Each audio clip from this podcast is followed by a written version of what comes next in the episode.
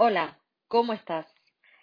Quiero hablarte en este vídeo y contarte cómo es posible tener un negocio rentable, es decir, que dé dinero suficiente para pagar tu vida y que además esté alineado con tu propósito de vida. Mi nombre es Laura, me puedes encontrar en lauragomezlopez.com, soy mentora de emprendedores y pymes y aquí te voy a dar orientación y acompañamiento para que tú puedas evaluar cómo va tu negocio y sobre todo y más importante que puedas vivir de él. Así que comenzamos. Emprender es cierto, es una oportunidad, es la oportunidad de tener un negocio que tenga sentido para ti. Es la oportunidad para que hagas eso que te gusta, eso es lo que tú eres muy bueno una oportunidad que te brinda ser libre, libre en horarios, libre en decidir lo que tú quieras hacer. Digamos que eh, lo, lo ideal es que tú eres libre para construir algo grande, para hacer realidad esos sueños ambiciosos. También es la oportunidad para evaluar tu capacidad de generar dinero para mantener tu propio negocio, esa propia idea que tienes y además tu propia vida. Son dos cosas muy diferentes. Una cosa es tu negocio y otra cosa es tu vida. Son eh, partidas de dinero diferentes, aunque seas emprendedor y seas la misma persona. Así que por favor esto, primera distinción. Vamos a hablar aquí de la parte de tu negocio, de qué influye eh, cada decisión que tomas, qué partes hay en tu negocio que se ven afectadas. Nunca es una única cosa, igual que en la vida personal, cuando uno toma una decisión de comerse una palmera eh, porque le apetece, porque está atendiendo a esa parte de deseo, eso afecta a su cuerpo. Eso afecta a, incluso a tu salud, ¿no? A que no es sano. Pues en un negocio ocurre igual. Eh, tienes que tener en cuenta que cada vez que tomas una decisión de hacer algo, afecta a otras partes. El no saberlo no significa que no afecte, significa que no eres consciente de ello. Y entonces los errores pues son más. Vamos a ver aquí cuatro perspectivas para que tengas en cuenta esa causa-efecto cada vez que quieras tomar una decisión. La primera, y sí, es la primera, la parte financiera, el dinero. Tienes que saber antes de dar un paso, en el mejor de los casos, cuánto puedes ganar con tu idea. Haz unos números previos, haz unas cuentas, porque eh, si no, aunque eh, partas de una idea romántica de no lo hago solo por dinero, si no hay dinero tienes que trabajar para otro, porque tienes que pagar tu vida. El fin último de una empresa son los beneficios. Si no hay beneficio, tampoco podrás tener un equipo, porque un equipo no va a confiar en una empresa donde no se gana dinero, porque la gente necesitamos pagar las letras y pagar las cosas. Si no facturas, lo que estás haciendo es tener un hobby, te estás entreteniendo. Y no pasa nada, pero admítelo. Entonces, lo primero son las finanzas. ¿Qué es las finanzas? Mira, dentro de, la palabra finanzas, que se resume en una, y, sería maravilloso poder definírtelo en una frase, pero no es así. Hay muchísimas eh, cosas que saber dentro de las finanzas. Yo quiero que tú sepas eh, al menos analizar tus números. Y no te estoy hablando de los datos que llevas al gestor. No te hablo de la parte fiscal, que tienes que conocerla, sino de los objetivos que tienes que marcarte como emprendedor. He visto muchos emprendedores eh, con, los, con los que he trabajado muchos que tienen clientes, que vienen, que tienen muchos clientes. Sin embargo, y llevan años, cuando hemos hecho el cálculo, eh, resulta que no tienen beneficios, que sencillamente tienen para pagar sueldos. Justo, no es para nada más. Entonces, a poco que falle cualquier cosa, cualquier engranaje de todo este eslabón, no hay solidez. Y eso que se convierte en, tu sueño, en tu ilusión, cuando llega la preocupación, cuando llega el no sé si voy a tener dinero, no sé si voy a poder pagar, al final eso genera mucho estrés y mucha, eh, mucha ansiedad por conseguir clientes. Y entonces esa pasión se va. Así que tienes que tener en cuenta que cada decisión que tomas afecta a tus finanzas. Eso quiere decir que si decides invertir en X publicidad, en X campaña, en X formación, eso aumenta los gastos de tu negocio. Y eso tienes que saberlo. Segunda parte muy importante, fundamental, el cliente. Porque eh, si quieres realmente tener un proyecto para hacer un mundo mejor, que tenga un propósito, no vale que el propósito sea solo tuyo, que sea solo es que yo quiero hacer esto. Tienes que situar en el centro a tu cliente, es decir, ¿qué necesita mi cliente? ¿Cómo puedo darle un mejor servicio? ¿Cómo puedo acercarle la información a esta persona? ¿Qué post puedo poner para que esta persona me entienda? ¿Qué necesita que mis servicios ofrezcan para que él esté contento y esté a gusto? Queremos que nos compren, queremos conseguir los huevos de oro, queremos conseguir esa venta, pero para eso hay que cuidar a quien da los huevos de oro, que es a la gallina, y eso es a la persona. Y esa sí es realmente el verdadero marketing emocional. Es para lo que realmente puedes usar el neuromarketing, para entender a tu cliente. Eh, todas las herramientas de autoconocimiento las puedes aplicar en esta parte, es decir, cómo lo puedo mejorar, qué puedo hacer, de qué manera llego más rápido a él, cómo puedo hacer que confíe en mi cliente.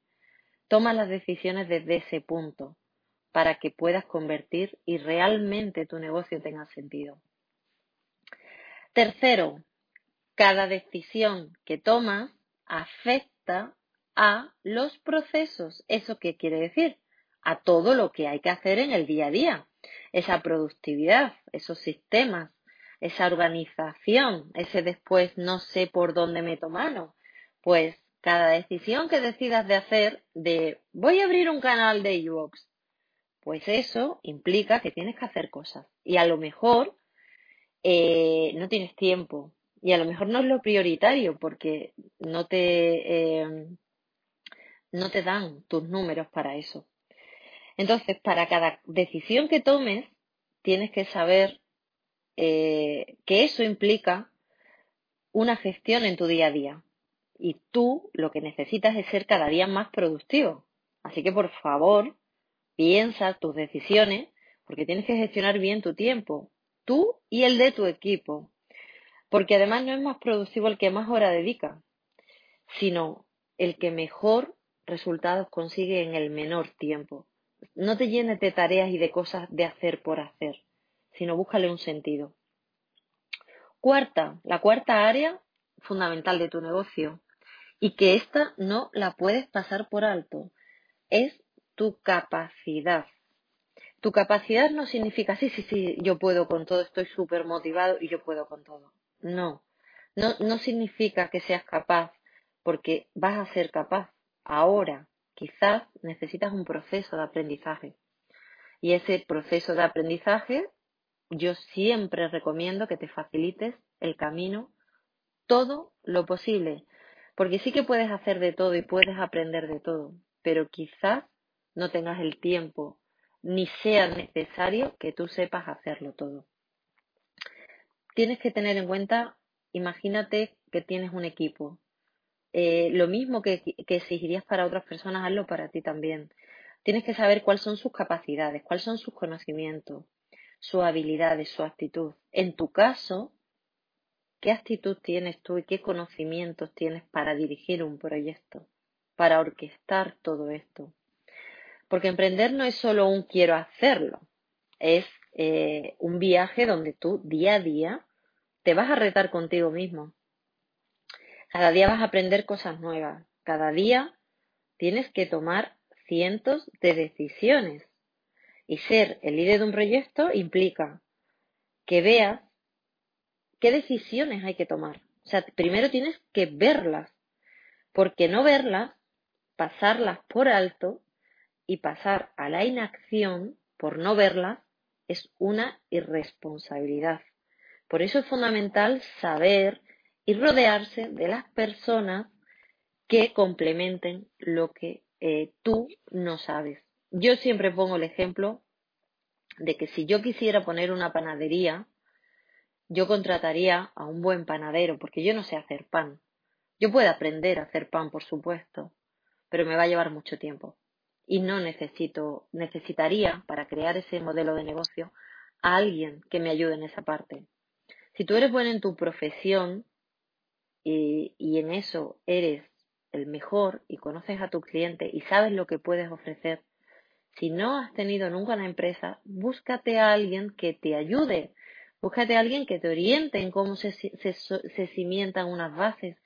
No te puedes poner a estudiar ahora eh, en seis meses, en, en doce meses que dura una, una pequeña formación, tú no puedes aprender todo lo que necesita un negocio. No vas a poder estar actualizándote día a día de qué información o qué formación hay sobre marketing, sobre ventas, sobre modelos de negocio, además de tus propios conocimientos en la materia o en el producto o servicio que vendes. Además de todas estas cuatro eh, áreas que te he comentado ahora mismo, siempre en los proyectos hay un factor muy importante, que si lo pierdes dedicándolo a otras cosas en las que no eres bueno, lo, lo dejas lo dejas a un segundo lado. Y, ese, y esa parte importante eres tú. Tus deseos, tus sueños y tu propósito por el que has, has, decidido emprender, has decidido decir, voy a cambiar mi vida y voy a ser yo el capitán de mi barco. Es importante también que cuando comiences ese camino de, emprender, eh, busques cuál es esa necesidad o ese anclaje o ese deseo en ti por el que tú quieres eh, tener un proyecto. ¿Por qué has decidido eh, ser dueño de tu tiempo, ser dueño de tu vida, con todo lo que eso lleva, para bien y para mal? Búscate un anclaje que te recuerde cada día esto es por lo que yo estoy haciendo esto. Esto es lo que quiero conseguir, porque lo vas a tener así mucho más claro y no te vas a frenar. Ese deseo no, no, lo, no sea un deseo a corto plazo, no sea quiero conseguir mañana tal.